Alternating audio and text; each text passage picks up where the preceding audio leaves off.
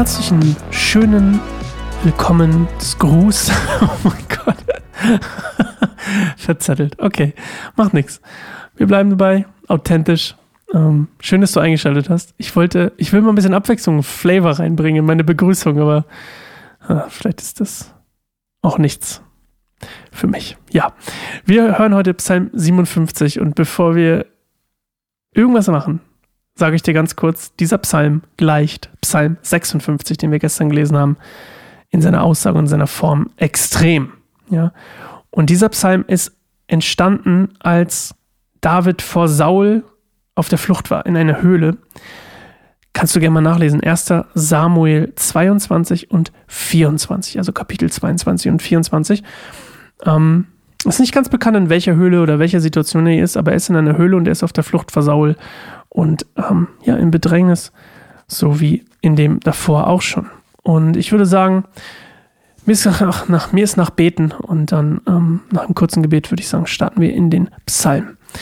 Jesus, danke, dass du ja einfach gut bist. Danke, dass du einfach gut bist, dass du uns nicht verlässt, dass du David nicht verlassen hast in der in dieser Situation hier, in der er in Not ist, in der er auf der Flucht ist und dass du treu bei ihm geblieben bist und was wir daraus alles für uns lernen können, dass du treu bei uns bleibst, weil wahrscheinlich die wenigsten von uns in einer so lebensbedrohlichen Situation sind, wie David in dem Fall. Und ich bete, dass wir trotzdem merken, dass du in jeder Situation bei uns bist.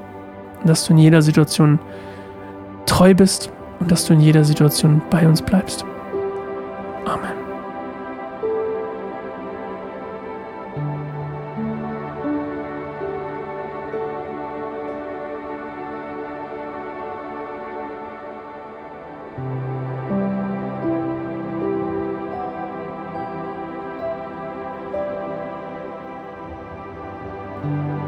Gott, sei mir gnädig und erbarme dich über mich, denn bei dir suche ich Schutz. Unter den Schatten deiner Flügel will ich mich flüchten, bis das Unglück vorüber ist. Ich rufe zu Gott, dem Höchsten, zu Gott, der meine Sache zu einem guten Ende führt. Er wird Hilfe vom Himmel schicken und mich retten vor denen, die mich verfolgen und verhöhnen. Mein Gott wird mir gnädig sein und treu zu mir stehen. Ich bin von wilden Löwen umgeben, die ihre Beute verschlingen. Ihre Zähne sind spitz wie Pfeil und Speer und ihre Zungen sind scharf wie ein Schwert. Gott, erhebe dich über die Himmel und erfülle mit deiner Herrlichkeit die ganze Erde. Meine Feinde hatten mir eine Falle gestellt. Ich bin müde von Kummer und Sorge. Sie haben mir eine tiefe Grube gegraben, doch jetzt sind sie selbst hineingefallen. Gott, mein Herz vertraut auf dich, deshalb will ich dich preisen. Wach auf, meine Seele, wach auf, Harfe und Zither. Ich will den Tag mit meinem Lied aufwecken. Herr, ich will dir danken vor den Völkern. Ich will dein Loblied singen vor allen Menschen. Denn deine Gnade ist so groß wie der Himmel und deine Treue reicht bis zu den Wolken. Gott, erhebe dich über die Himmel, erfülle mit deiner Herrlichkeit ganze Erde. Yes. Also,